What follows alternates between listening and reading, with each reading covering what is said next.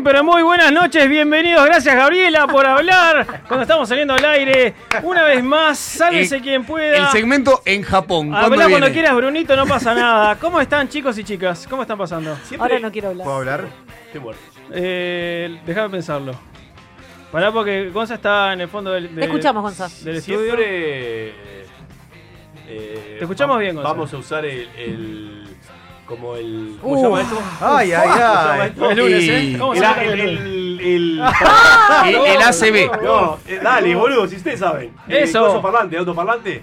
El- no, no, no, lo La arranqué con el sí. ¿Cómo está todo, tío? No, Sí, eso- claro. si querés que te haga autoparlante, te hago autoparlante, ¿eh? Bueno, yo no me escucho absolutamente nada, pero espero que ustedes sí. Sí, te escuchamos no precioso. te escuchamos lejos, pero no importa acá. Este, esto es eh, como todas. Hoy hablábamos, como todas las cosas en Uruguay. Opa, izquierda, derecha, izquierda, derecha. eh, como todas las cosas en Uruguay, esto es eh, a huevo, digamos. Siempre, siempre. Nada, a remar. ¿Cómo estás, Javi? Bien, igual me retaste. Lo que pasa es que estaba un poco dispersa. Te pido disculpas del caso. ¿Qué necesitas de mí? las disculpas ¿Cómo estás? Eh, serás, Voy a decir lo que se me cante las serás pelotas. disculpada a su debido momento. No sé si, No sé si es ahora, si-. No sé si es ahora. Ok, el- está ese bien. momento. Hace pero- frío, ¿puedo decir eso? Ricky levantó la mano, No. pidió la palabra hace un ratito. ¿Cómo estás, Ricky? Bien. Pa. Eh, igual me gusta porque Ricky está, le cuento a la gente que para atravesar la, la cuarta, quinta, sexta pared, Ricky está quietito, digamos, hablando a una distancia considerable del micrófono, sin tocarlo por las dudas, porque eh, todos sabemos que hay espíritus en el micrófono de, Sí. de- de Ricky que hacen que durante el- distintos segmentos eh, no participe. Para mí igual es él, porque le viene pasando en Uh, el pará que- estudio. Brunito está al mango, ¿eh? En el estudio que sea le viene sucediendo eso. ¿Sí? Bueno, puede Sí, ser sí, sí. casualidad o puede ser un boicot. Pensalo, yo qué sé. Todo puede ser. No, Ricardo, tenés problema para, para hablar al micrófono. El problema es tuyo y lo culpas a los El demás. O sea. ¿Querés cambiar el micrófono? Ricky, No, muchas gracias. Tengo- en, mi- Ah, en mi, apa, apa. en mi lugar como Mirta Legrand en la punta de la mesa. tengo, tengo una pregunta para hacerte, Ricky. ¿Cómo pasaste tu primer día del padre? Contanos. A, a full, eh, eh, ejerciendo el rol casi 24 horas seguidas. ¿Sí? Sí, porque mi pareja eh, trabajó todo el día. Así que estuve. ¿Fuiste, ¿Fuiste agasajado con algo? ¿Qué, qué, cuál fue tu regalo del Día del Padre? Las cosas que se pueden Ese contar. uso, ese uso verbello que tenés Las cosas que se pueden contar, ¿no? No, el uso fue mi autorregalo. Eh, una hamburguesa con papas fritas. Este, ¿En serio? de, de noche.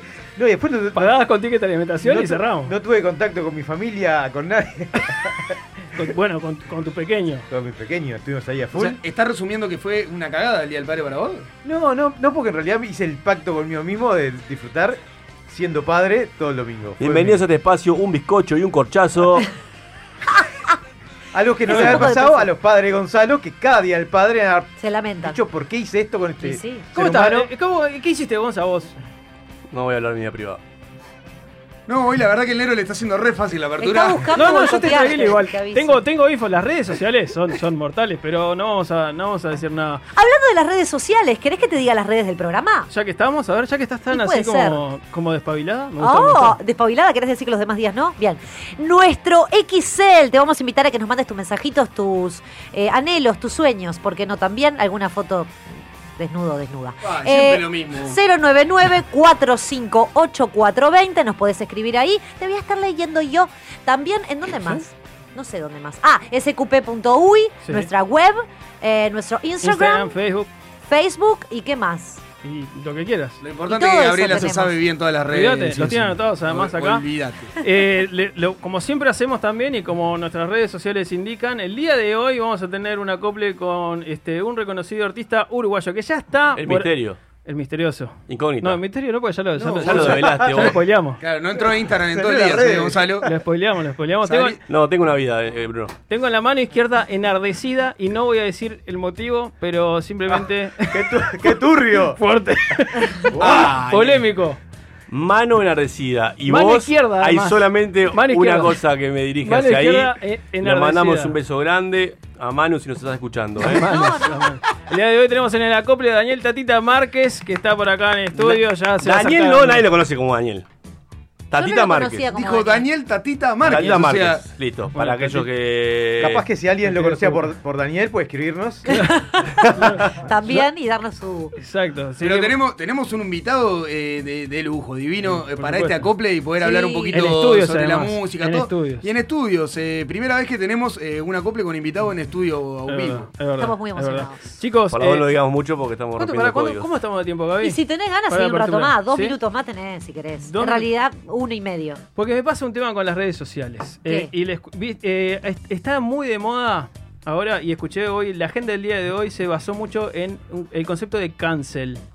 Cancel. ¿Escucharon? ¿Escucharon Cancelado, eso? rey. Sí, de cancel. No, no es can- como cancel, es cancelado. Bueno, Perdón, está- el rey fue como. Eh, fue de- muy argentino, fue muy argentino. fue, Cancelado, es- rey, El, ¿qué rey es muy de un programa argentino. Por- este, por- pero. De la tarde. La soledad te Va, está va por ese concepto. Es como que te cancelan. Es como que, que haces algo mal y te, te cancelo. ¿Y dónde te cancelan? En la vida. Si te cancelan las redes, te cancelan la vida. Por ejemplo, ¿vieron que la. No me- ¿Cómo es que vos que sabés, de, de actrices y todas esas cosas? Sí, dale. La, la, mm, Oh, oh. la afrodescendiente eh, actriz eh, estadounidense que hizo de Gatúbela, creo que fue. Halle Berry.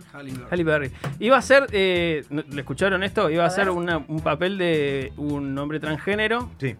¿No? A ver. Y, y reculó. Dijo, no, no, no. O sea, Cancelado. pidió disculpas. Cancelado. pidió- porque, ¿qué pasó? Las- la- en las redes le hicieron cancel.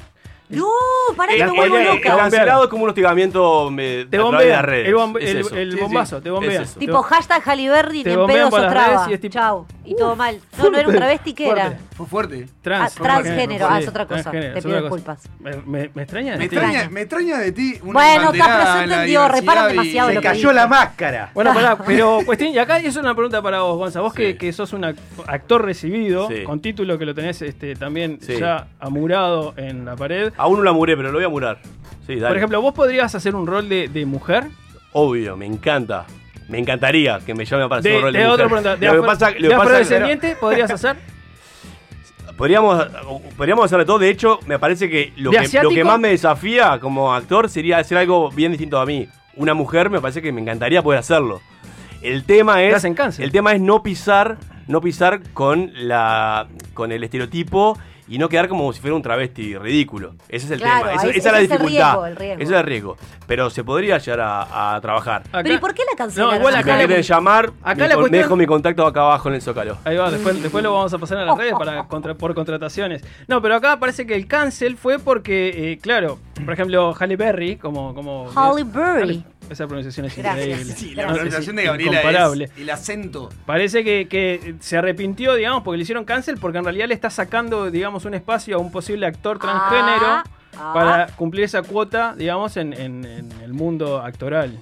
Buah. De ahí le hicieron cancel. ¿Qué tenés para Sí. aportar, Ricardo, que hace gestos? ¿Qué te pasa? Sí, hay un detalle ahí que es precisamente el hecho de, de actuar que a mucha gente no, no, no le queda claro, porque esto vino de la mano en realidad con un montón de, De otros casos- cánceres. de casos, casos similares que han pasado. en- Pasó en- con. iba a ser la sirenita, ¿no?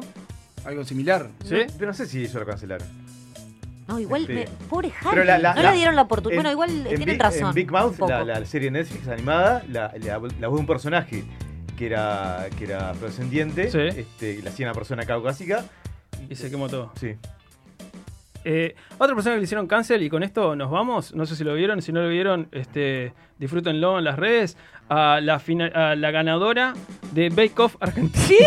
Argentina. Sí, Ah, pero no, esa no es una nada. ladrona. Bake Off Argentina es un concurso de pasteleros amateurs, ¿sí? Que, que no, ¿Por qué dijo? ¿Por gordofóbica? qué? Había- no sé, nunca lo vi, pero hay que No, tirarlo. ¿por qué encajó Y hay que cualquiera? tirarlo. Tengo que paliar esta situación. La hora, la hora, Ahora bien ahí. un guiño, un guiño a nuestros oyentes. ¿Eh? La hora del frutazo para Gonza. pues. No, pero pará, le parece que le, le hicieron cancel Nunca porque vi, eh, parece que apareció en algún programa eh, televisivo como pastelera y parece que hizo algún curso y como era para amateurs. Era un archivo, re- recurrieron a un archivo y parece que ella aseguró de que en realidad trabajaba de eso en el 2013 y ahora corroboraron que en realidad no era amateur. Entonces le dieron el premio a otra La persona. Para los oyentes que no son nuestros congéneres, cancelado no es otra cosa que el linchamiento social. Exacto. Exacto. Y como no queremos que nos cancelen, simplemente vamos a seguir con lo que queda de nuestro programa.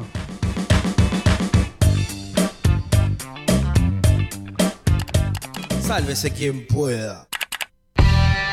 Si sentís que a veces te falta un manual para comprender cómo funciona el mundo, acá te tiramos los primeros piques. Subí el volumen y presta atención. Comienza Anda Llevando.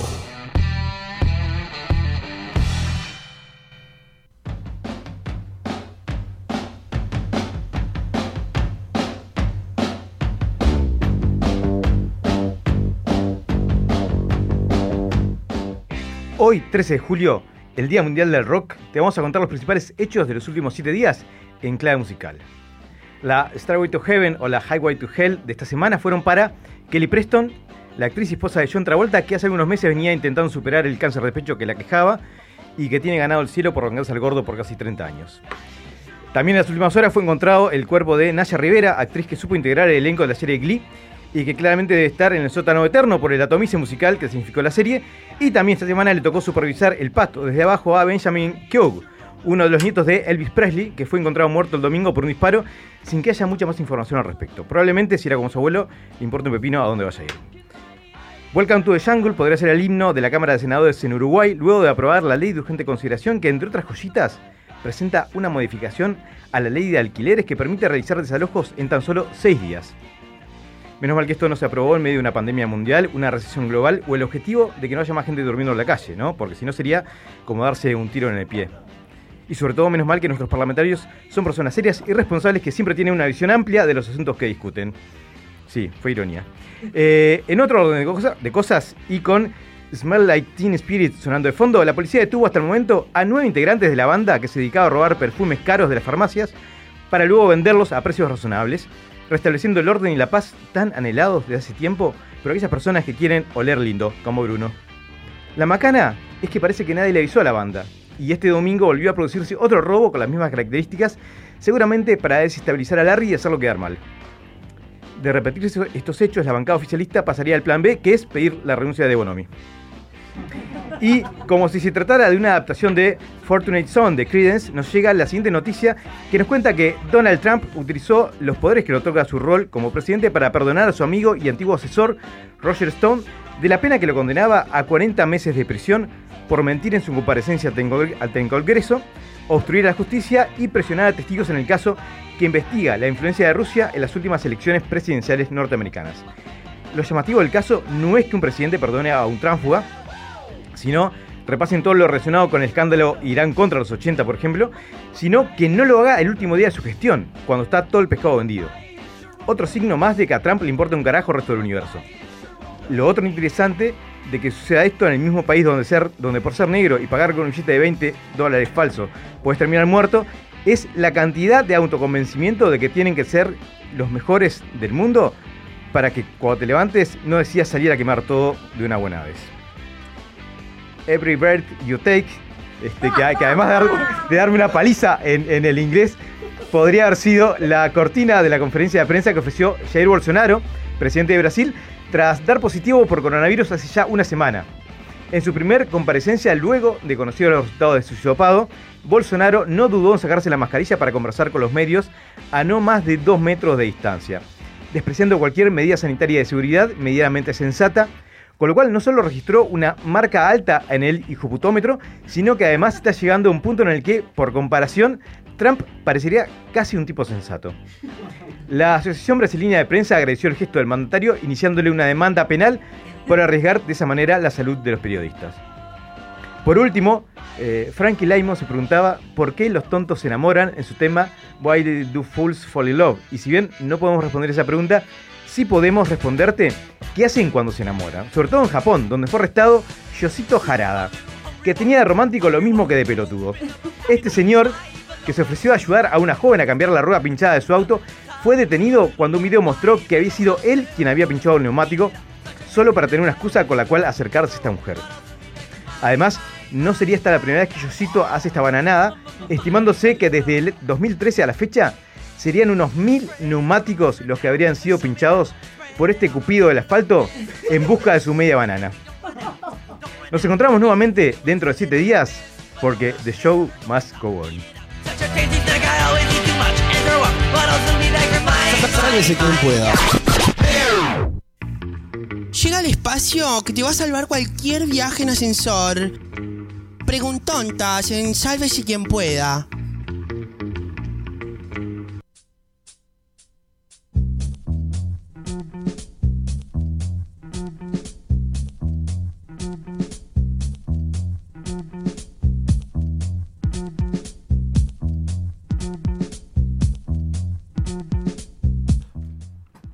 ¿Te estás gediendo fuerte a pescado?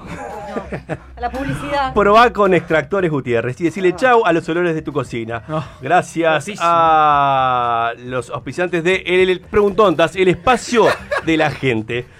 Ay, al borde, siempre al borde. Nos podés mandar tu preguntonta a nuestro número de teléfono que Gabriela ya te dice. 099-458-420. Bien.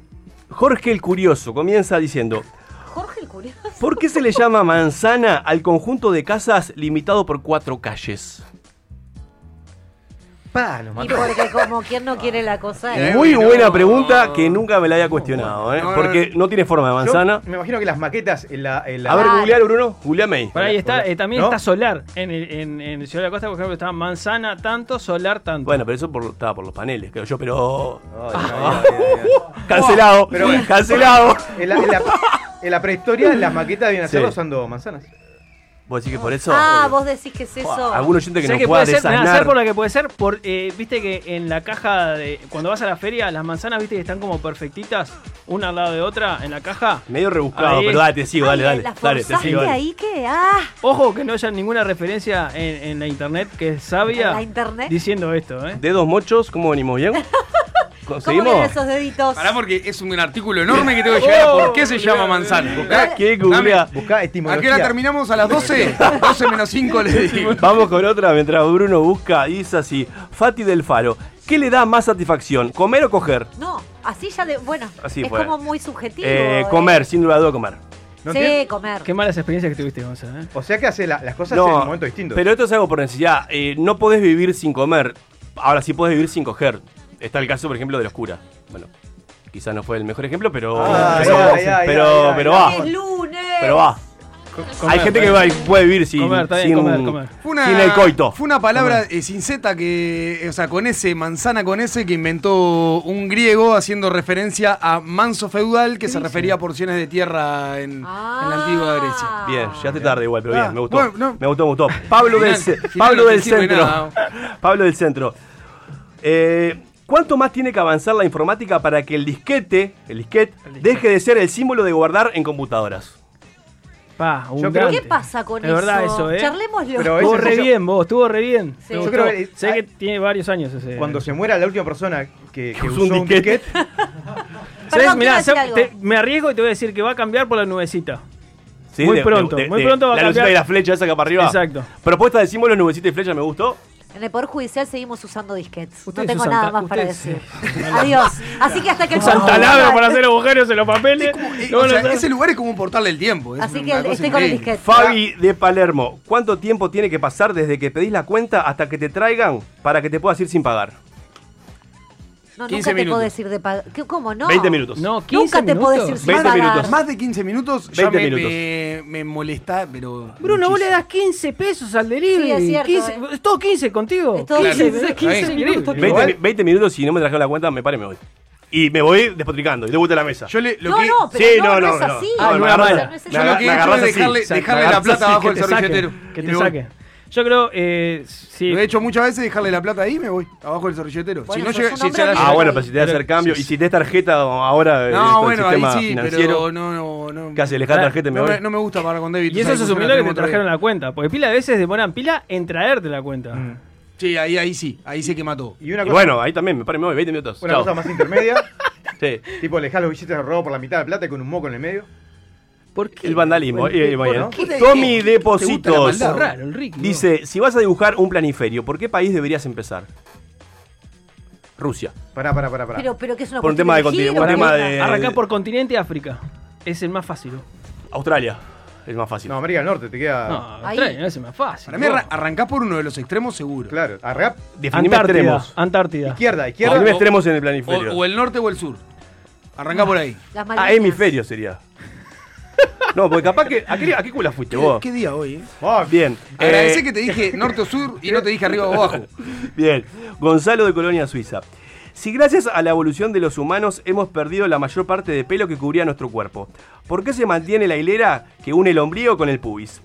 Con Para- el pubis. ¿Qué Para- sentido tiene? Para no perderse. Orientación. Sí, Para no digamos. Para no perderse. perderse. ¿Qué es eso? Eh, ahí está. La hilera que. Para, para, para, de vuelta. Ah, vos porque nunca. Claro, vos porque ¿Por no te pasa sigue- eso de llegar a ser pichí borracho. Anda a encontrar los borrachos así para ser pichí. Dale, no es tan fácil. Y sentate, querido, ahí no le errás. ¿No te la pregunta? Va con adaptación. Dice así, ¿por qué el, el- el ombligo, el pubis se une por, por pelo y el resto del cuerpo ya no tiene pelo? Ay, se está mirando la Bien, panza. no nos importa, ¿qué Ricardo. hago? Gaby de Parque Posadas. ¿Por qué se le dice cinturón si va más abajo, en la cadera? ¿No debería llamarse caderón? No, bueno, bueno, originalmente iba en la cintura. Ricardo que acaba de sacarse, verdad, levantarse la remera para mostrar el ombligo, el ombligo no se le ve, o sea que está usando un cinturón en la cintura. ¿Tá? Tiene el pantalón que se está ahorcando. En la cadera, entonces, en Estoy sentado como cualquier persona que está sentada. Ricardo, me- no des No, no, lo tiene más, a- ah, lo cintura, tiene más más arriba que el ombligo. Pero vos te lo Viste que ahora volvieron, ahora volvió el pantalón que se usa de arriba, ¿no? Pantalón de tiro alto. Pero vos te lo metés a presiones para que no se te suba nunca jamás de. de- de- de- Yo si me siento se me sube el cinturón, es lógico. No, no es lógico. No es lógico. no es Los lógico. pantalones de tiro alto Si te tienen se el te cinturón suben. arriba. Porque, a ver, tengo que pegar el ¿Cómo se te saltito. suben? Tengo que pegar el saltito y como pego el Eh, saltito. Seba, mutealo a Ricky, por favor. Parecemos unas viejas jubiladas. Podemos parar con la Pero ¿cómo se- pero es normal Llega- que te baje, no Esperen, te bajame la música un ¿cómo se poquito. me da- Llega un mensaje de un niño, Ay. Tierno. Hay que responderlo de esa forma. Nico, Nico de, la educación primaria. Léelo con ternura. Nico de la educación Sí. primaria. Lindo barrio ese. Porque me, ma- Sí, me- claro. me- me mandaron la foto escrita por un niño. Dice Bien, así: a ver. Si Pinocho dice, me va a crecer la nariz, Ay, ¿le ay, debería ay, ay, crecer ya que está mintiendo? Ay. Pero al crecer, ¿le estaría diciendo la verdad, así que no debería crecerle? ¿Cómo pará? Me Ah, perdí. no, pará, estás leyendo igual, digo, ponle ganas. Está bien, le está Si mintiendo. porque Pinocho es dice, verdad, ¿no? me va a crecer la nariz. Esa es la afirmación de Sí. Pinocho. La pregunta de Nicolás de primaria, le mandamos un beso grande, dice, ¿le debería crecer la nariz ya que está mintiendo? Y acá, y acá afirma, pone después de la pregunta. Pero al crecerle, le estaría diciendo la verdad, así que no debería crecerle. Tiene como muchas preguntas. Eso capaz es que, un loop la- infinito capaz que a la maestra le podemos decir que ayude a redactar, pero, pero, más- pero solo un un beso grande. Entras para mí, entras en un loop infinito. Ahí, eso es claro, es indeterminado. Podés subir, Seba, de pregunta la. Sí. Igual es poco eh, precisa la premisa. Para mí De- le Es explota, un niño, de Pinocho, Ricardo. De Pinocho, de Pinocho. Claro. No del Oh, niño. Claro. claro, es un niño. para Porque mí le explota la cabeza a Pinocho y listo. Se prende fuego. No sé cuál es. La cuál otra debe puede ser que, la claro, atraviesa Yepeto un narizazo. ¿no? Jorge de Parque Valle. Si la cigüeña viene de París, ¿de dónde carajo sale la cigüeña que lleva a los niños a París? De París. Va y viene. Va y viene, hace de viaje y de vuelta. De París. Es doméstico. Es el, el viaje Claro. interno. Saca, saca pasaje y vuelta. Cabotaje. Para, Nos vamos con esta. Jorge de Barrio Sur. Tengo muchas. La diferencia entre estar fit y estar fat es que a la I le saca barriga. Bueno, es el público que tenemos, ¿eh? Ay, qué amor.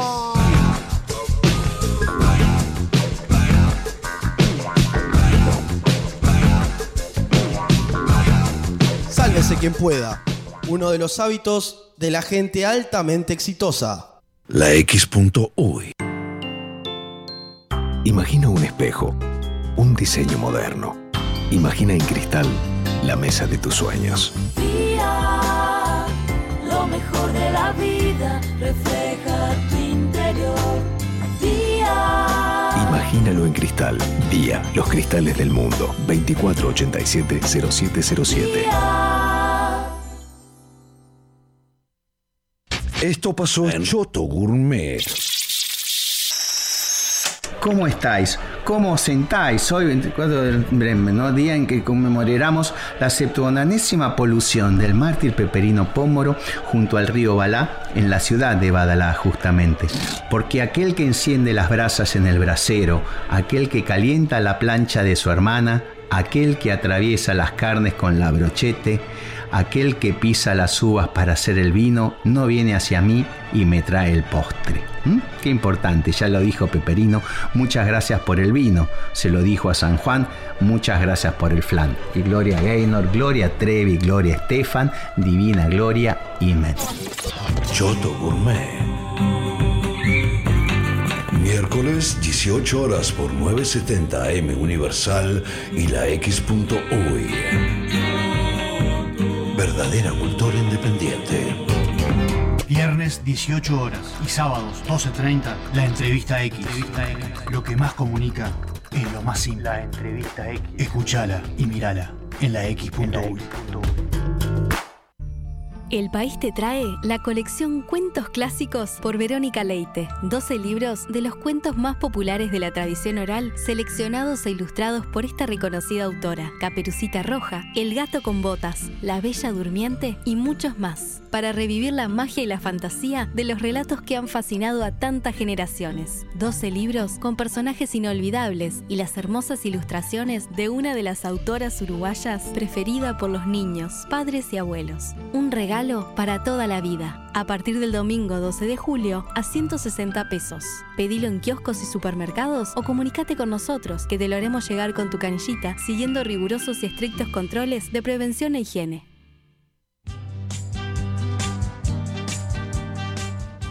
Los tragos, los habanos y los estampados de leopardo invaden la X. Sabroso. El Lounge X. Lunes 18 horas por 970 AM Universal y la X.UI. Con Michelle Peyronel. Yo no creo que me lo pierda. Hay que escuchar la X. Verdadera cultura independiente. Hola, yo soy Roy Berocay. Quiero invitarlos muy especialmente a escuchar Crónicas Marcianas, viernes a las 18 horas por la X.UI. Una especie de novela radial o mirada diferente a lo de todos los días. Retransmite Radio Universal. Los espero. Bueno, mejor no, porque si llegan tarde no tengo más remedio que arrancar sin ustedes. Pura, pura, pura vida. Pura vida. Estoy hablando con usted. Pura vida. Mira cómo estoy, mira cómo estoy. Pura vida. Kick out the jams, motherfuckers. Pura vida. La X Panto Louis. Pura vida. ¿Cómo dices? Pura vida. Ojo con eso, eso. Eso. Levántate. Ya es tarde. Manga de drogado. Puta vago de mierda. ¿Qué mierda se me ha echado ahí todavía? Vago, como vago. La X. La X Panto Louis. Studio far, far away. For those listeners who didn't feel that, we just had another one, baby. Sí, señorita. La X.uy. Pura vida. Sálvese quien pueda. El programa que te demuestra que no todo en la vida es talento.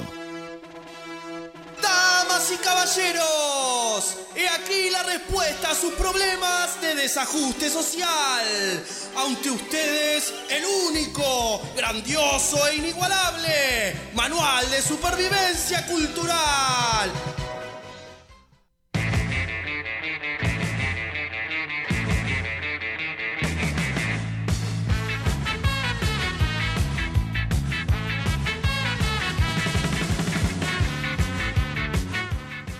Buenas noches, eh, tenemos una vez más otro capítulo que te va a ofrecer una linda y bella oportunidad de ver o leer algo que todavía no habías leído, no habías visto, o simplemente digas, bueno, esta porquería que me recomendaron los chicos de Sálvese quien pueda, vamos a darle una oportunidad. Eh, con Ricardo ya te dimos un montón de información, le recuerdo a la gente que nos pueden buscar nuestros segmentos en YouTube. Eh, tuvimos eh, libros para parecer un intelectual, películas para el corchazo y películas para el chuponeo, qué necesario que es también. Eh, en este lunes frío y gris, como le gusta a Gonzalo hablar del clima, eh, ¿estás bien Gonzalo? Hace frío hoy. Hay, hay- hay humedad, Sí, tengo el pelo crispado. ahí está. Eh, te vamos a dar motivos para que mañana no sientas ganas de morir al levantarte. ¿Qué vida de mierda versión mujeres es lo que tenemos hoy? Se va a llamar el capítulo. Que no es lo mismo que, que vida de mierda las mujeres, ¿no? Vamos a Ah, aclarar. exactamente, me gusta ahí la salvedad. Eh, en donde con nuestros oyentes y con ustedes acá, compañeros en mesa, iremos repasando la trama de cuatro películas rapidito que traje hoy para compartir, que son películas basadas en hechos reales acerca de la vida de alguna mujer que la pasó para el traste, que en realidad no, no nos importa mucho, pero eh, igual es divertido ver eh, ese tipo de cosas, porque si pa' que salada que está la pelita.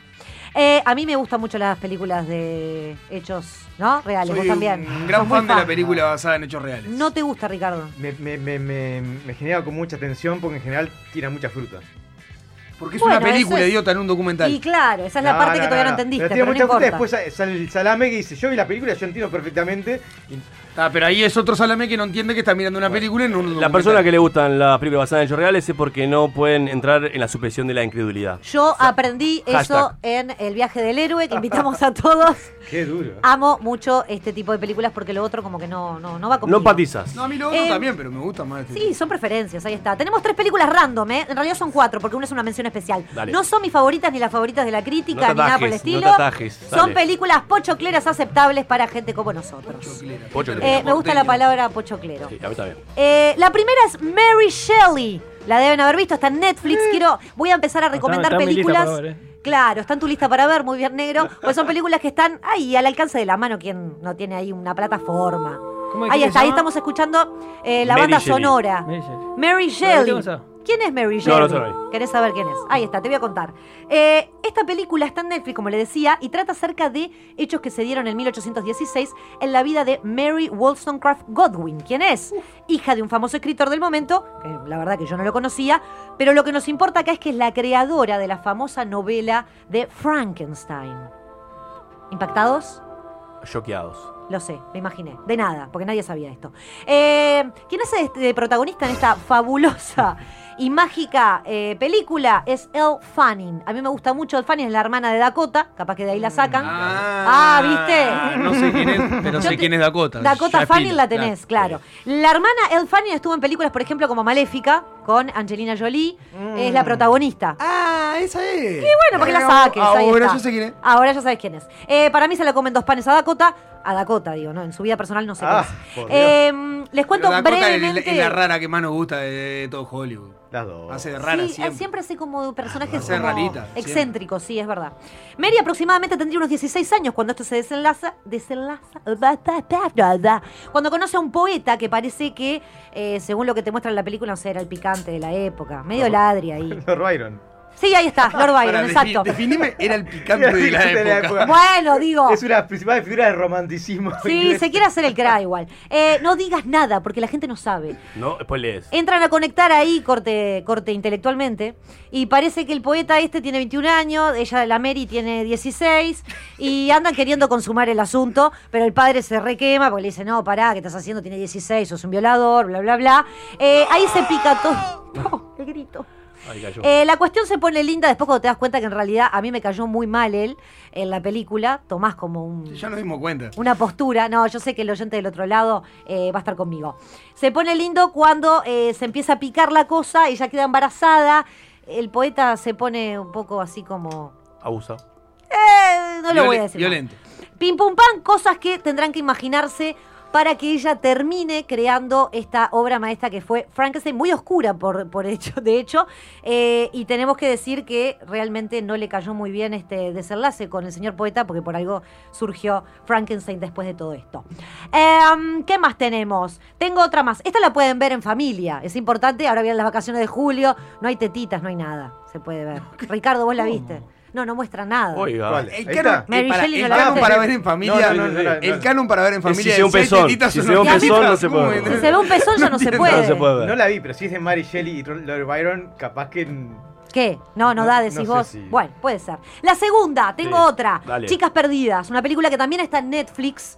Eh, nuevita, nuevita. Sin duda te mantiene atrapado por un buen rato. No sé si la vieron, ¿no la vieron nadie acá en mesa? No. No. No, de verdad, dos debes que tienen con Netflix porque Pero me películas suena, muy me buenas. suena pila. ¿De, qué se trata? Chicas Perdidas, bien.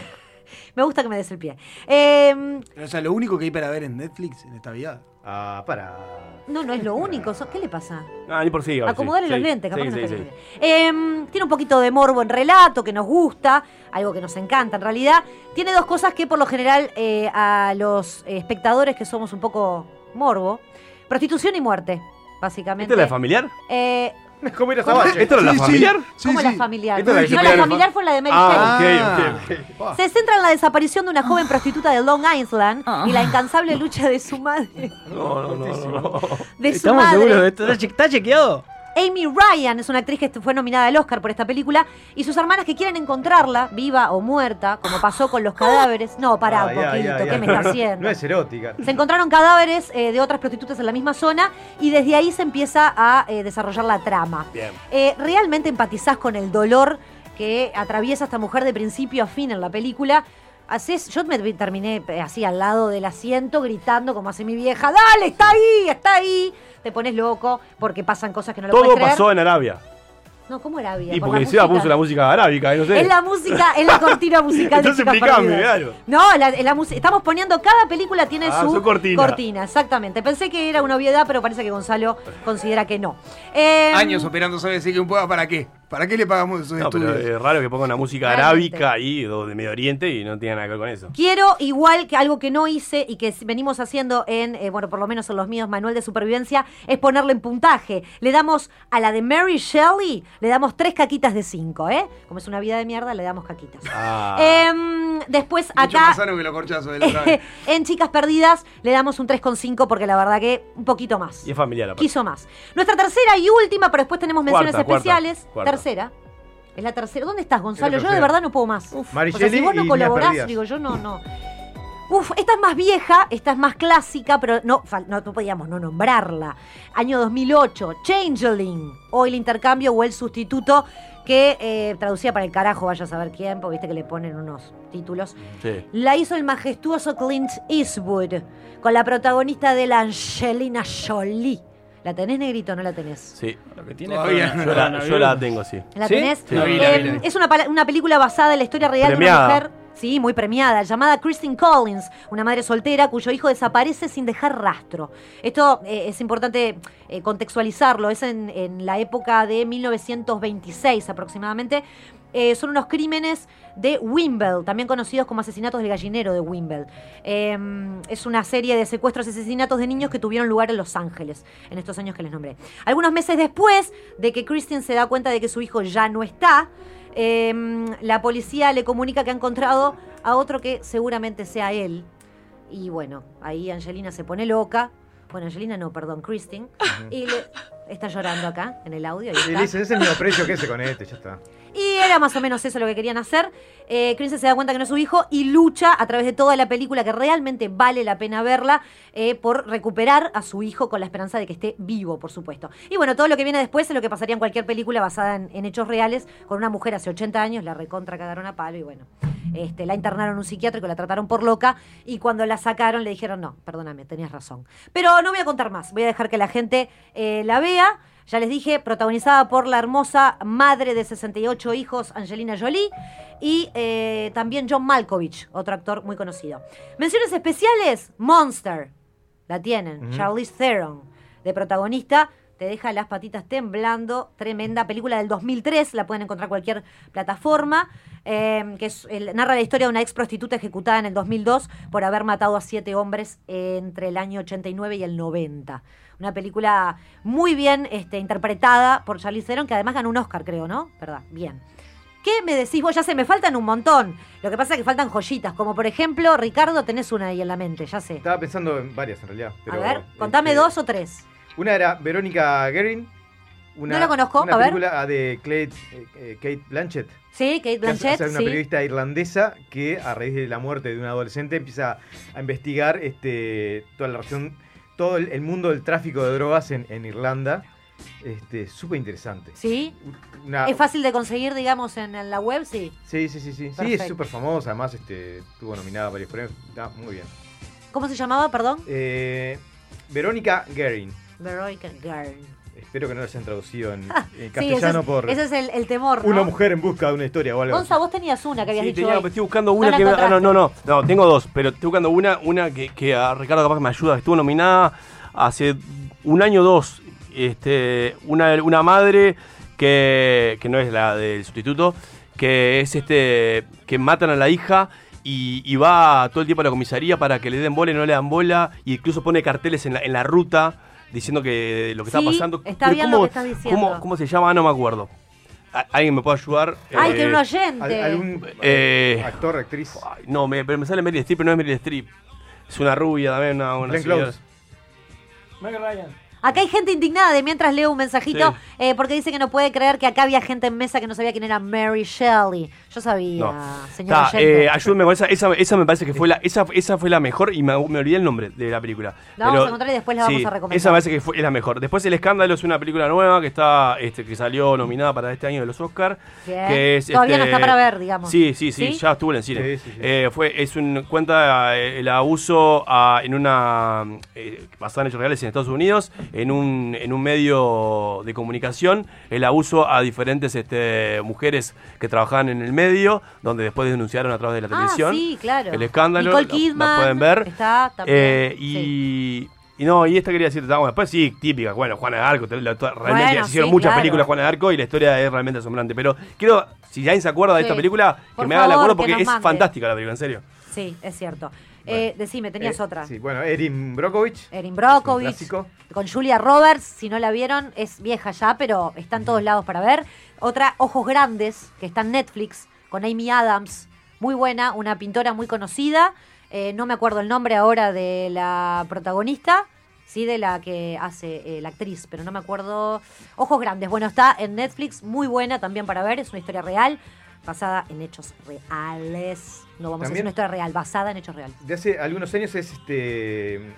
Talentos ocultos, Hidden Figures. Talentos ocultos, peliculón. Este, pah, muy buena. Muy buena también. De, de un grupo de mujeres que en los años 60, si no me equivoco, este, trabajaban en la- en la NASA, la parte de, de, de programas. Mujeres afroamericanas, además, y, y toda la lucha por encontrar no solo su lugar, sino el reconocimiento, que de hecho lo obtuvieron hace unos años. Hace nada, tal, tal, tal cual. Eh, ¿Cómo es que se llama esa? Talentos ocultos. Talentos ocultos, sí, bueno, depende cómo la encuentren en- traducida ahí. Así que ya tienen, les dejamos ahí eh, algunas películas para ver, basadas en hechos reales con mujeres de protagonistas, algo que no abunda. Eh, de hecho, hoy cuando estábamos charlando en la previa de la mesa, había muchas historias y muchas películas, pero siempre con protagonistas hombres. Sí. Sí, en un, un dato así de trivia para, para que lleves a tu, a tu mesa de Me trivia. gusta, a ver. De Erin Brockovich. Eh, mirá la película, disfrutala mucho. ¿Qué pasó después? Después que, años después, vieron que hay un motociclista que, que ahí que se hacen pareja con Erin este, y demás. Años después, el motociclista quiso eh, chantajearla. Sí, cuando salió la película, diciendo que si no le daba, tenía plata, iba a decir que todo lo que iba a pasar era mentira, bla, bla, bla. Y Erin este, lo grabó chantajeándola y lo denunció. ¿En serio? En serio. ¿Esto está chequeado? Sí, sí, sí, sí. No, no sabía esa interna. Ah, bueno, pero tenemos acá también tras bambalinas de películas y todo, un gran Tres dato. anuncios por un crimen. Tres es anuncios la por película un que le decía. crimen. Esa, la Acá nuestro oyente también me la mandó. esa, véanla, de verdad, se la recomiendo. Véanla. Eh, pa, Muy buena. eh, te- te- Empatizás te- mucho con la totalmente, protagonista que está en búsqueda de su Se, hija. em- se empieza a desesperar y empieza a hacer. eh, Cualquier cosa. Comete. No, no, voy no a spoilear, Pero. Pa, no, pero realmente véanla. Eh, la desesperación de esa mujer. Es, es la actriz de Fargo, me dicen acá también, y me mandaron eh, un oyente que sí, es tres anuncios para un crimen. Así que tenés un montón de películas para ver, eh, algunas están en Netflix, otras están más fácil también de buscar en la web. Y con esto nos vamos a un super segmento con un invitado estrella.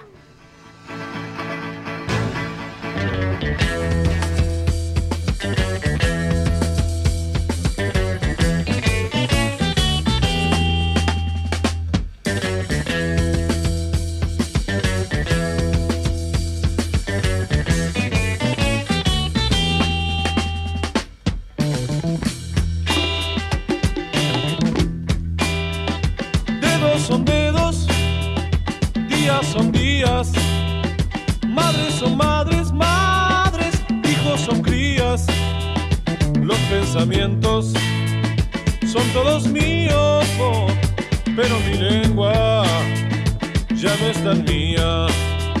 Si plantas rosas, crecen sandías. Si esperas coche, pasan tranvías. Así es mi tierra, que se resfría y está engripada de hace mil días sanará y caminará. Cuando cambiará y podrá cantar.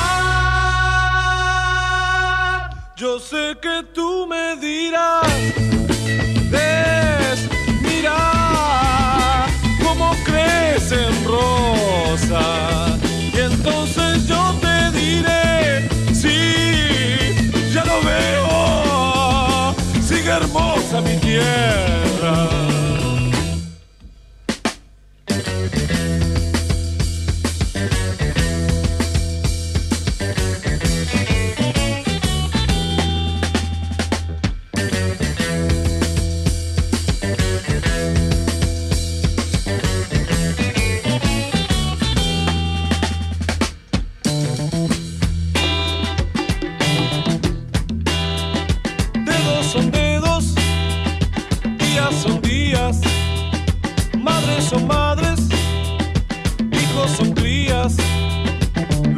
Son todos míos, oh, pero mi lengua ya no es tan mía. Si plantas rosas, crecen sandías, si esperas coche, pasan tranvías. Así es mi tierra, que se resfría y está engripada de hace mil días. Cuando sanará y caminará, cuando cambiará y podrá cantar. Yo sé que tú me dirás, ves, mira cómo crecen rosas.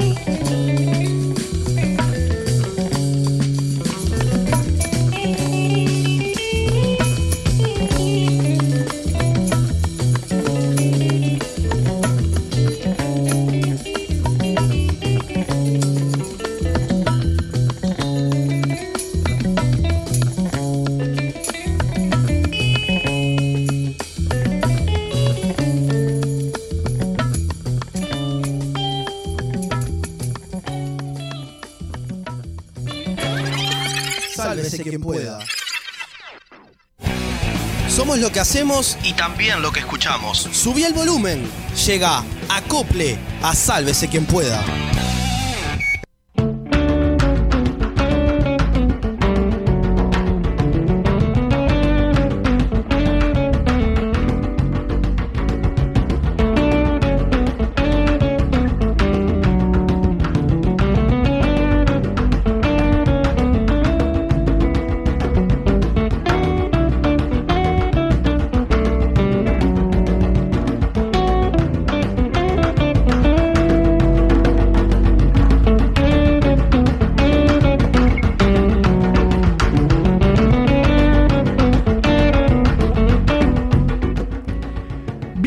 Bienvenidos a un nuevo acople. Este lunes tenemos a Daniel Tatita Márquez como invitado.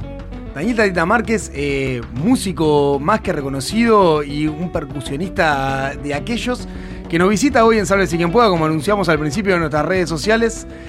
Daniel o Tatita, ¿cómo estás? Muy bien, impecable. Muchas gracias por la invitación. Me alegro, me alegro. Gracias a vos por, por venir y sumarte a esta locura, eh, sobre todo acá en, eh, en vivo.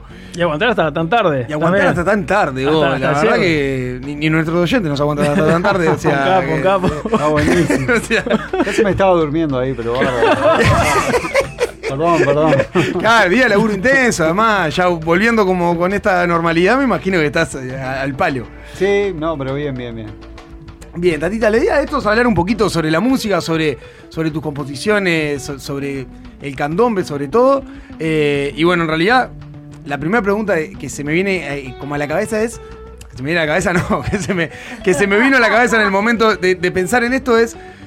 ¿Desde cuándo tenés el candombe como, como incorporado desde ahí, no? Porque es algo como que, que va surgiendo de- desde más de lo barrial, creo. Ahí va, sí, exacto. Nací en Barrio Palermo, entonces ahí es que comienza la historia. Comienza con el, desde el nacimiento, con, con la incorporación del ritmo que estaba en el barrio y de hecho algunas casas de, de- de mi casa. Entonces estaba, estaba incorporado. O sea, como está en Montevideo hoy en día, pero ya cuando yo nací, ya estaba al lado de mi casa. No tenías chance. No, no, no- no había chance. O sea. Naciste en un barrio que, que es Claro. que se respira eso, ¿no? Claro, y además al lado de, de mi casa prácticamente había un grupo, una comparsa en ese momento que, salía y bueno, entonces este, lo tenía muy presente. Y esa gente además eran todos amigos de mi familia, entonces ya en los primeros cumpleaños míos y eso siempre habían tambores.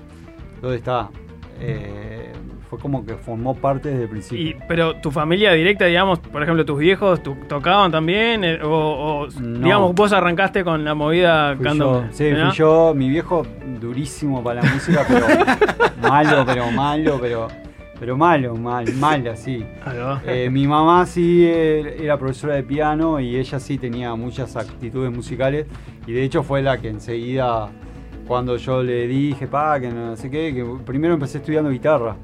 Este, me dijo, no, no, no, para que comprar una guitarra, pero te vas a poner a estudiar. Entonces ya me mandó un profesor y tal. Bien. Todo eso, sí. sí. La formación rígida, digamos. Rígida, era- rígida, ahí, claro, porque ella venía de esa escuela, de piano clásico y había que estudiar y qué sé yo. Ah, solfeo, todo, a morir. Solfeo, todo, Claro. todo, todo. Entonces, claro, eh, utilizó el mismo, la misma doctrina conmigo y estaba funcionó. Para mí estuvo bueno. Que haya pasado así, sí. Me, llama mucho la atención que la progresión sea de la guitarra o del piano, que seguramente tú vas a allá y ta- tocabas, a la percusión. Es Sí. una- una- un traspaso raro, porque general se da más a la inversa, ¿no? Sí, bien, buena pregunta. Eh, sí, es verdad. eh, comencé con la guitarra porque me llamó la atención en un cumpleaños de mi abuela que tocaban unos locos que, que eran bastante conocidos en ese momento. Está, obvio, se tocaban todo y me re llamó la atención. Entonces, cuando cumplí 8 años, mis abuelos me regalaron una guitarra. Y eh, el tambor, obvio, estaba ahí presente por, por el tema de, de haber nacido en Palermo y todo. Y este, mi familia se muda justamente en ese trajín, en ese tiempo, a Barrio Cordón. Y en el Barrio Cordón había unos, tambo- unos tambores también del Barrio Cordón, otro barrio tradicional. Y fue como esa cosa del uruguayo que se va a vivir al exterior, de que le falta algo cuando ya no está en el espacio, Claro. en el contexto en el cual las cosas pasan y no lo tomás tan en serio. Claro, están dentro de lo normal. Ahí va, está dentro de lo que pasa.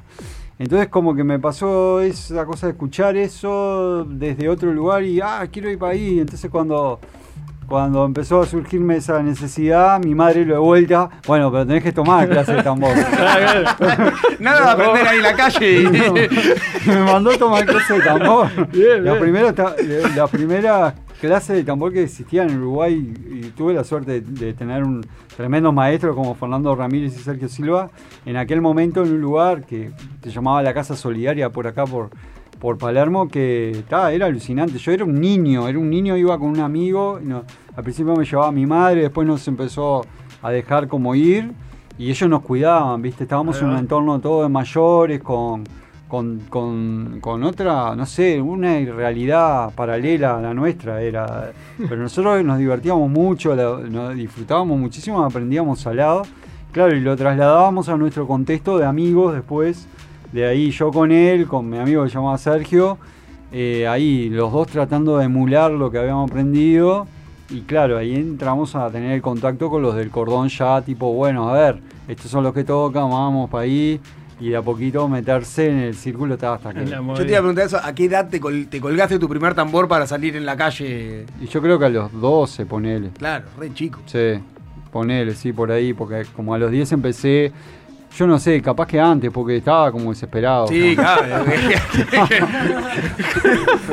una cosa es tocar tres tambores, que, que otra cosa cuando sentís No, una batea sonando caminando por la calle, te hierve la sangre. No, aparte me jodían en mi casa con porque yo le pegaba todo lo que había, ¿no? Entonces al final mi madre, por favor, hay que comprarle un tambor porque estaba rompiendo todos los muebles. ya era cualquiera, sí, sí. Los cubiertos bailaban en la mesa, ¿ves? Pero creo que la típica que le pasa a cualquiera que hace percusiones que está todo el tiempo como dándole a todo lo que se mueve Sí. y además de romper los muebles atomiza Sí, permanentemente sí. las Claro. cabezas de todos los familiares. Mi padre que no entendía nada era como que tipo, todo, está loco, pará un poco. Deja de hacer boludo". ruido. Claro, todo el día pegándole el coso, anda a estudiar otra cosa, ¿viste? Como ya. Era más linda la guitarra. Toda la casa forrada de polifón. No, no, no, nada. Sí, sí, sí. ¿Y, y qué tambor arrancaste? Y bueno, eh, arranqué con el chico, arranqué con el chico muchos años, aparte de tocando chico. Y ponele que toqué chico como 10 años. Este, pero a la, a la par de, de aprender, de, de poder tocar el piano y el repique, pero así en la calle toqué muchos años chico. ¿Es real eso que dicen de que el chico es el tambor más fácil, digamos? Por lo general, escuchás, decía la gente que el chico es el tambor más fácil. No, lo que pasa es que el chico es el tambor que, que no ofrece tantas variantes. Entonces, el- el- si te pones a estudiar el piano o el repique, claro, tiene muchas variantes que para el que em- empieza a tocar, de repente ya se quiere poner a hacer alguna variante o algún repicado, qué sé yo. Y claro, parece, parecería que, que- que es más difícil o qué sé yo. Pero el chico no es nada fácil tampoco, ¿no? Eh, tiene lo suyo y hay, hay- hay de todo. Hay gente que lo aprendió, lo toca bien, y hay gente que nunca lo aprendió y ni lo toca bien. Claro, sí, sí. Por y tiene, que- tiene la responsabilidad ese del relojito, además, ¿no? De- Sí, que sí. lleve ese tiempo Sí, de la comparsa. Y es un tambor que, que te genera después el contacto con los otros tambores de la mejor forma. Es como que te lleva a encontrarte con las otras bases de los tambores escuchándolo desde un lugar activo, pero también eh, con la posibilidad de poder escuchar este, al mismo tiempo que estar tocando. Y ahí aprendes mucho, porque vos estás escuchando cómo se comunican los tambores y podés este, interactuar mejor cuando pasás a otro tambor. Esa es la, la- la- la parte rica de, de tocar mucho tiempo ese tambor. Claro. Perdón, Brunito. Una de las cosas que, eh, a ver, yo conocí a Tatita ahora hace, hace más allá de que uno lo puede conocer porque Por su vida artística. por su vida artística, claramente. Este, y después vamos a hablar de, los bracitos robóticos, que es una de las cosas que también llama Ah, lo muchísimo tengo- la lo atención. tengo acá anotado Por eso, por eso. para- No voy a spoilear, loco. no voy a spoilear, pero una de las cosas que eh, Tatita está haciendo unos talleres ahora, también en época de pandemia, lo hi- hizo por Zoom y ahora también está en presenciales, eso está, está re bueno.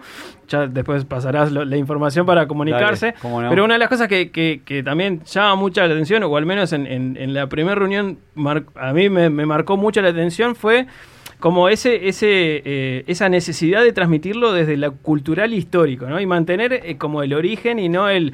Porque el tambor capaz que puede tocar cualquiera, ¿no? Y uno viene y hace como la forma básica y ya está.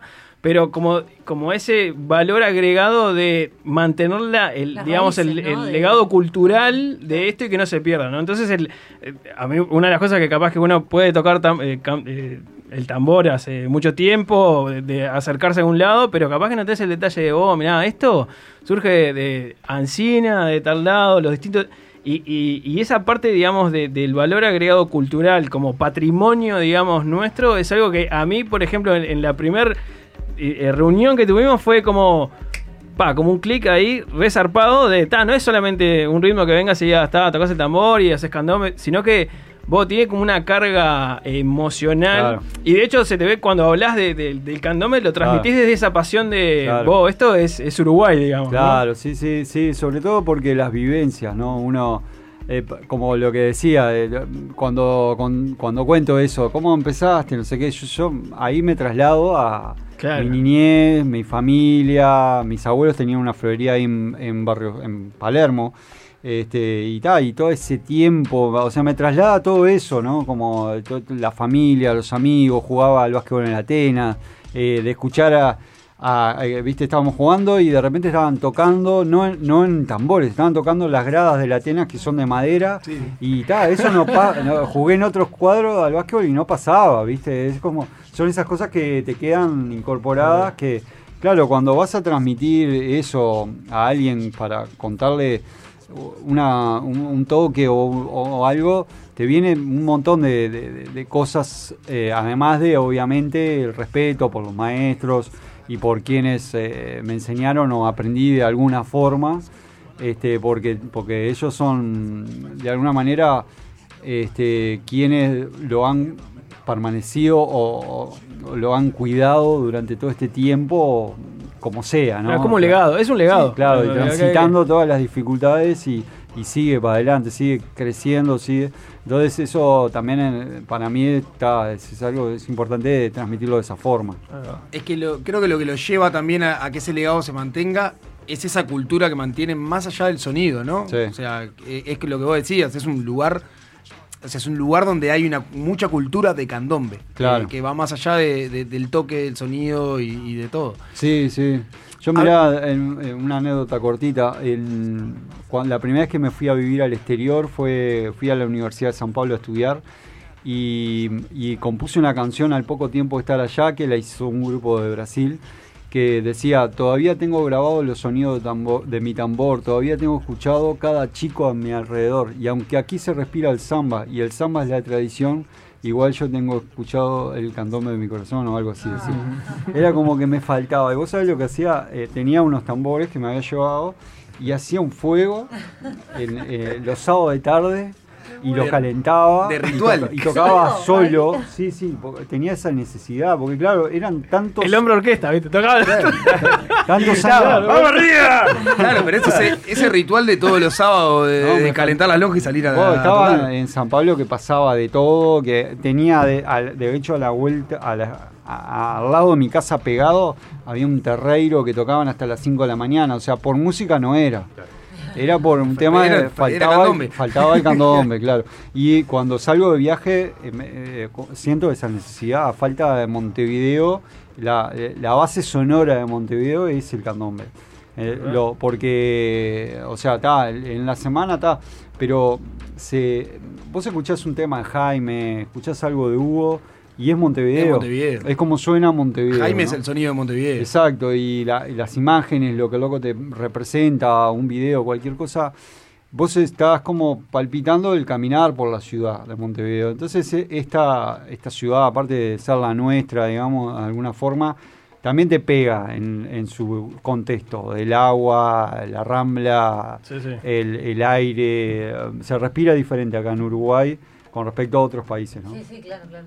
Una, un- una pregunta en realidad que, que se me viene a la cabeza, tanto escuchando tu música como escuchando la de Hugo Fatoruso, como escuchando la de Jaime, como la de montones más, es esa versatilidad que tiene el candombe, ¿no? Uno escucha cualquier ritmo y cualquier ritmo le entra bien el candombe. Sí. ¿A, a qué se debe eso, esa versatilidad? Creo que es porque lo adaptamos. Este, nosotros eh, tenemos como, como la necesidad también, lo- los tocadores de candombe, de, de adaptarnos a cualquier estilo musical para poder tocar el tambor y ejecutarlo arriba. Eso se hace una práctica ritual de toda la vida en los asados, en, en la esquina antes de salir a tocar y cantar cualquier canción en base de candombe. Y en definitiva al final se termina transformando también en una canción fusionada que terminamos haciendo más profesionalmente o, o sacándola en un disco. Pero él base, sale de esa base, ¿no? De que Parte de la, de la cultura del candombe. Claro, pa- Hablamos aparte de la hoy. cultura misma del candombe, que termina haciendo eso. Estamos cantando alrededor de un fuego eh, temas que son de otro género. ¿Has llorado tocando el tambor? Y sí, claro. Sobre todo Eh, cuando estabas lejos, capaz, ¿o no? Sí, y- pero más que nada en, en la emoción a veces, a veces en la tristeza también, a veces en el recuerdo de algo, ponele, tocando la llamada el año que falleció mi abuelo, ponele, por decir algo. Mis abuelos siempre vivieron por ahí en la zona, pero la, la última etapa sí vivieron ahí en, eh, en barrio, barrio, en Palermo mismo, en barrio Zamorín y, e Isla de Flores. Entonces pasando por esa Claro. esquina, Claro. tocando, justo eh, empezaron a tirar unos fuegos artificiales en ese momento, justo que estábamos pasando, fue como una emoción así, y ta, me, te vienen esos reflejos que son, eh, son, son como cosas así medias fuertes que, que ta, este, te, te, te- te mueven, pegan, ¿no? Te mueven, claro. Eh, y tal, y después en otro, en otros casos sí, también la, la emoción de, de o no estar acá y recordar o lo, o lo que sea, sí. Pero e- eso son, es lo que más me acuer- más recuerdo. Tengo una, una pregunta técnica y de mantenimiento, no sé. El hecho de, de- de usar tus manos como vehículo para hacer música y golpeando, ¿no? Estamos Sí, golpeando. sí. Eh, ¿qué, qué consecuencias tiene eso? O sea, hay- días que sí, bueno, puedo tocar el tambor porque tengo las manos realmente destrozadas. Hay cosas que ya no puedo hacer porque, por, por el, por golpear el tambor o, Sí. o hay un cuidado ahí. Lo aprendí por suerte de chico eso y lo aprendí en esa época del cordón que cuando comencé ahí a, a ya tocar bastante era una cosa de prácticamente todos los días. Y en ese todos los días claro tocaba con grandes. Entonces los grandes en esa época más eh, te decían que le bajara la mano, o sea, que tocara fuerte, que tocaras a la par de ellos, que si querías estar ahí tenías que reventarte la mano. Entonces, realmente las manos terminaban ensangrentadas, Sí, sí. literalmente. Rota. La Sí, clásica yo- ampolla de sangre, Claro, eh, no. revienta. a- eh, a- yo los dedos a- acá. eh, acá moviendo las manos de momento. Acá, Se cortó con una cebolla. Sí. Los No, pero dedos, cocinar los no hablamos, dedos ¿no? estaban. no. Claro, no se puede. Estaba- estaban to- todos. todos callados. todo- no, no, no callos. Estaban eh, literalmente. eh, Abiertos. Sí, habían grietas por los cuales salía sangre, ¿no? Entonces, eso no se curaba nunca. Porque, Sí, sí, porque al seguir tocando, to- tocábamos no a, la, a a la tarde y de noche había un cumpleaños para ir. Bueno, vamos al cumpleaños. Lo sangrentaba todo el tambor y al otro día, el domingo, hay no sé qué. Bueno, vamos para ahí. Eran los fatales. Pero un Cantón. Había, había gente que sale a bolichar y otro que sale a tocar el tambor. Bueno. Claro, era tremendo. no le podía decir que no porque era una mezcla de que no me lo quiero perder con que, ah, arrugás. Entonces, claro, era, ah, no, que sí, eh, mirá que, hay que re- hay que ganársela. Entonces, eh, aprendí, claro, obviamente cuando me puse más eh, profesional con la música, a cuidarme las manos. Pero una cosa que me quedó forever, acá lo pueden ver. Este, Mirá cómo es- maneja la cámara, todo. ¿eh? Tremendo, Sí, tremendo. es este un callo que se llama callo aguja, que es un callo que no se me va a ir nunca más en la vida, Bueno. que está eh, tiene una profundidad que toca el hueso. Es decir, que también forever, yo cuando toco fuerte en la calle, me tengo que poner siempre ahí un leuco porque ese callo eh, genera un, eh, una repercusión directa en el hueso Ah, que, duele, que claro. hace que duela. Entonces el resto de los dedos yo también me los cubro con leuco cada vez que toco en la calle porque el clima, nomás ahora en invierno, aunque no toques tan fuerte, eh, hace de que, de que la mano la se, se, se lastime. Entonces, yo me cuido la mano porque yo toco todos los días. O sea, el único día que trato de descansar la mente y el cuerpo y la mano es el domingo, si puedo. Pero si no, yo toco todos los días. Entonces, no puedo permitirme de que no, de que no pueda tocar porque me duele la mano o porque la o tengo lastimada. Tatita, vamos a ir a una tanda. Por supuesto. Pero te dejo la pregunta para luego de la tanda, que es si cada vez que vos te sentás a componer, eh, tratás de buscar un horizonte totalmente nuevo. Dale. Vamos a la tanda y enseguida volvemos con Tatita Márquez.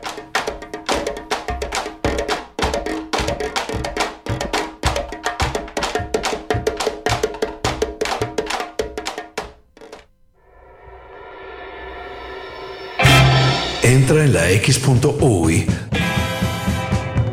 Descubre nuestro ecléctico menú de programas y con un fácil registro, escucha o descarga todo lo que quieras. La X.UI. Verdadera cultura independiente. Imagina un espejo, un diseño moderno. Imagina en cristal la mesa de tus sueños. Día, lo mejor de la vida refleja tu interior. Día, Imagínalo en cristal. Día, los cristales del mundo. 2487-0707. La entrevista X.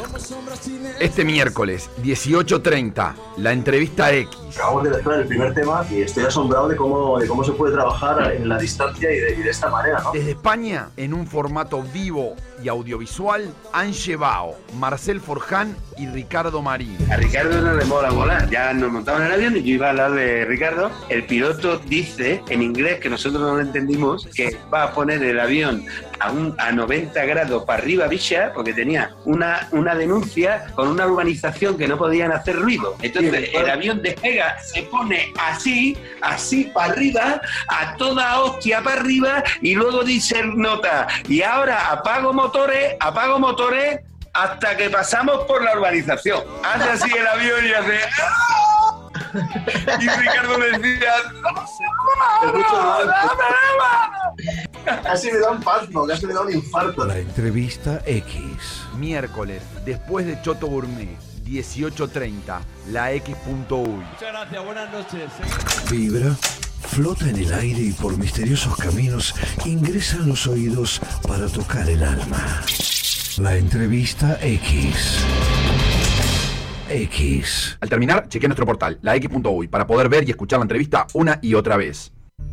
El País te trae la colección Cuentos Clásicos por Verónica Leite. 12 libros de los cuentos más populares de la tradición oral, seleccionados e ilustrados por esta reconocida autora. Caperucita Roja, El Gato con Botas, La Bella Durmiente y muchos más. Para revivir la magia y la fantasía de los relatos que han fascinado a tantas generaciones. 12 libros con personajes inolvidables y las hermosas ilustraciones de una de las autoras uruguayas preferida por los niños, padres y abuelos. Un regalo para toda la vida. A partir del domingo 12 de julio a 160 pesos.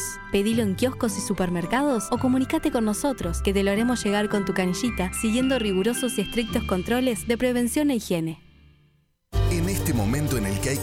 En casa, Dedicado te brinda internet sin límite de gigas para que las familias uruguayas puedan utilizar todo el internet que quieran. Estés en el campo o en la ciudad, Dedicado conecta tu casa con el mundo para que nos cuidemos entre todos. Llámanos al 2901 1010 y te instalamos internet más wifi de inmediato. Con Dedicado nos cuidamos entre todos.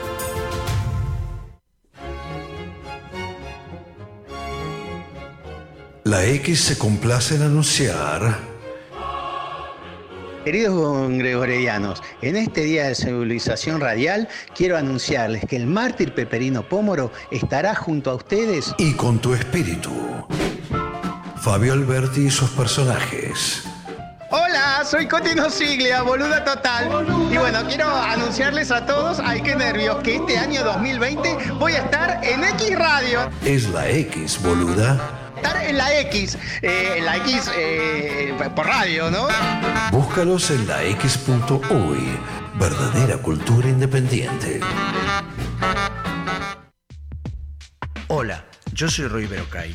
Quiero invitarlos muy especialmente a escuchar Crónicas Marcianas, viernes a las 18 horas por la X.uy.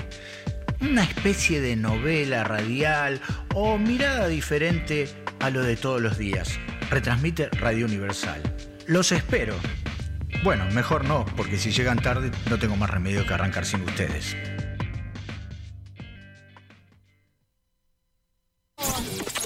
El que no cambia todo, no cambia nada. X. Cultura independiente. Sálvese quien pueda. Lo que tu cuerpo estaba buscando.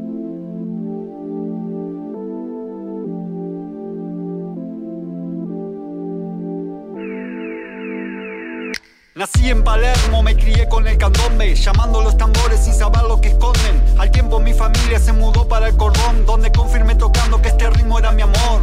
Casi con 10 años aprendí lo básico de Fernando Ramírez y Sergio Silva, cómo no. El tío pelado, Lorenzo Cole y Juan. La cuerda del cordón no se hacía esperar. Me rompía las manos para lo grande demostrar que podía con el chico que podía ir a su par. Aguantando la toma del Daniel y del pelado y sintiendo orgullo de poder ir a su lado.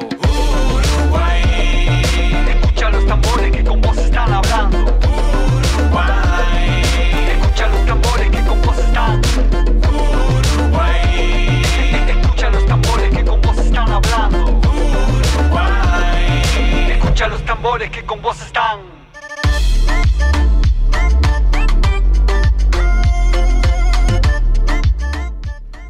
Bueno, estamos con Daniel Tadita Márquez escuchando su tema Uruguay que está pero fresquito. Sí. Acaba de salir hace cuántos días. Recién, recién, nada. Te lo compartí primero que nadie a vos. Qué error. Es, ver- es verdad. No, lo subí para vos, de hecho. Porque Le digo, todavía no- todavía Tadita, no- pasame el tema nuevo, así lo, lo podemos escuchar y lo pasamos. Y dice.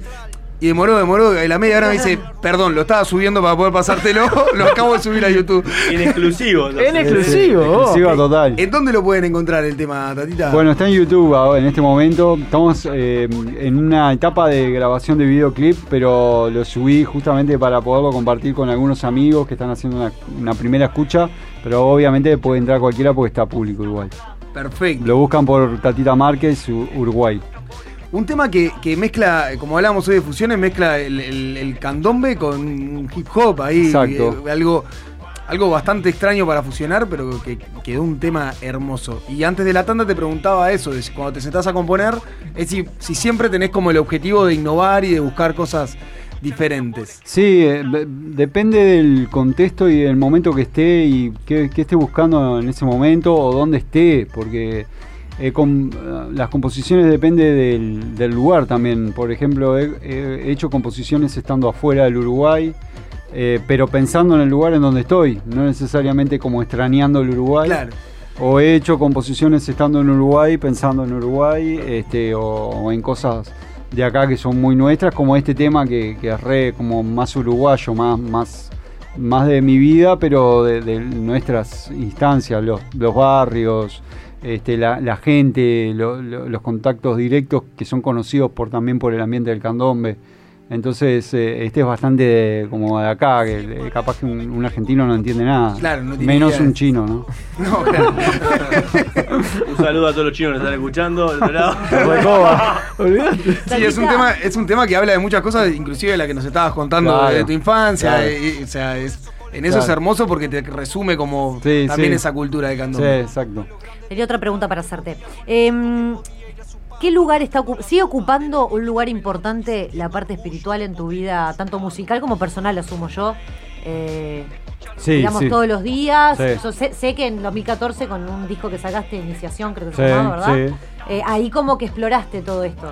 Bueno, no, en realidad eh, la parte espiritual comienza en mi vida en el año 1999, con una búsqueda espiritual justamente, porque estaba también en ese año transitando momentos felices en mi vida este, e infelices, cosas como cerca de un lugar y otro, pero, pero sí muy bien eh, eh, desde el punto de vista mm, profesional. Eh, estaba tocando en, en un grupo que se llamaba La Tribu Mandril en ese momento, eh, en un lugar que se llamaba Tamborilearte, que, que se llamaba, sigue estando, con muchos alumnos. Había terminado de estudiar en la Escuela Municipal de Música, me había graduado y ya estaba en la universitaria bastante avanzado. Como que tenía muchas cosas que, que ya había como resuelto en la carrera y estaba, me, estaba yendo bien.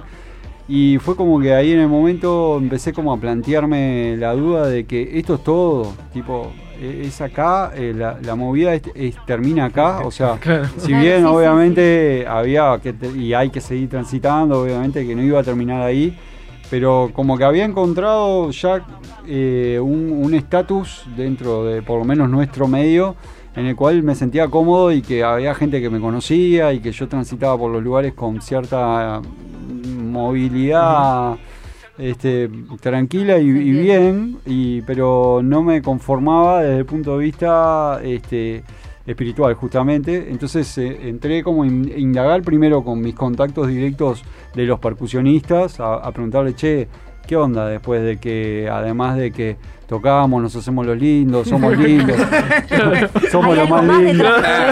Después de que me la creo, ¿qué es lo que Claro, ga- ganamos buena plata, estamos todo el día. La vida del rockstar. Claro, aparte de que estamos de fiesta, hay algo más, este, porque porque está. Eh, no, bueno, sí, el tambor que tiene alguna cosa, conexión, sí, los santos, no sé qué. Y entré a buscar, a investigar, y me puse como a buscar eh, dentro más del ambiente del candombe o del ambiente de la música está vinculada con la percusión y lo espiritual y transité por eso un tiempo y después busqué en otras cosas, empecé a leer un montón de, de libros este, vinculados con espiritualidad hasta que un día en la feria de Tristán Baja, así sin, sin querer, fui a comprar unos inciensos y me, me regalaron un libro. Y me dice, tomá, léete este libro, no sé qué, vos que, que no sé, que te veo pinta de que sos músico, que pim pum pam. Y me leí el libro y como que lo devoré y fui y ya el otro domingo, dame otro. Y empecé a leer, ¿viste? Y ta, y es una filosofía de la India que se llama Hare Krishna que que bueno, me pegó, me pegó bien, para bien, porque tenía puntos de contacto con pensamientos que, Que yo tengo, claro, por la familia, por, por bueno, por donde nacimos y qué sé yo, que hay un montón de puntos que estaban cerca y dije, voy a probar con esto, porque los demás también los probé y, ta, y como que no, no me llenaban del todo y empecé a probar y ta, me, me volví un devoto Hare Krishna ambientado a, a la vida cotidiana de todos, como cualquier ser humano, pero sí eh, participando activamente de una meditación diaria, de restringirme de algunas cosas, ahí ya opté por ser vegetariano, por no consumir más drogas, ni alcohol, ni nada.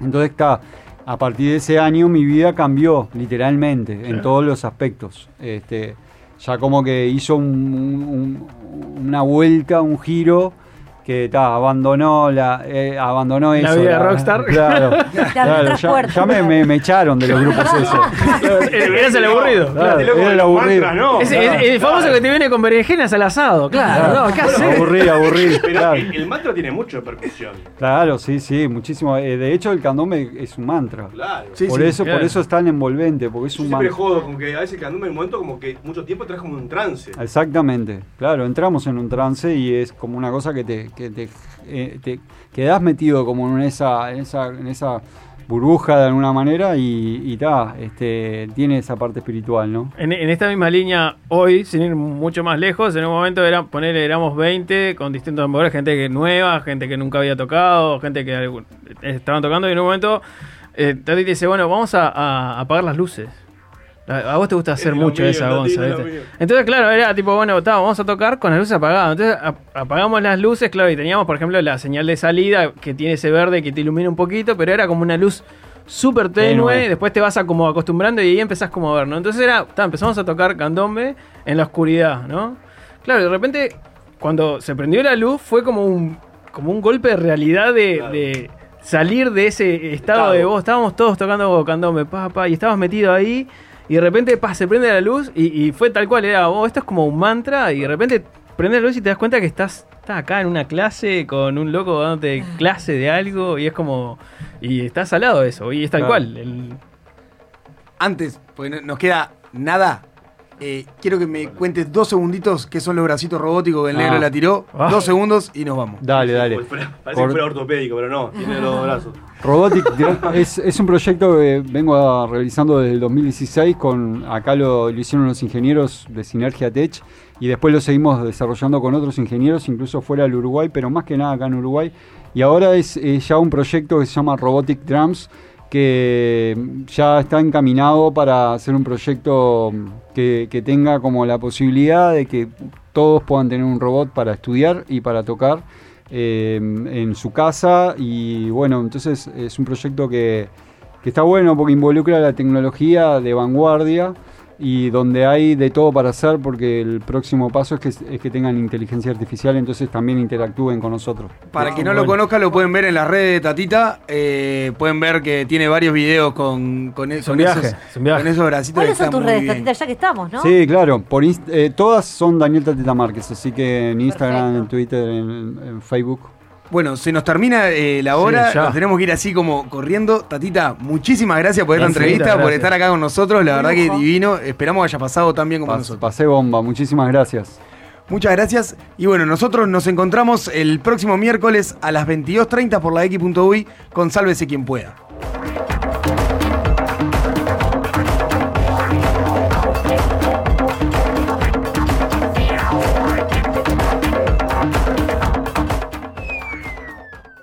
Sálvese quien pueda.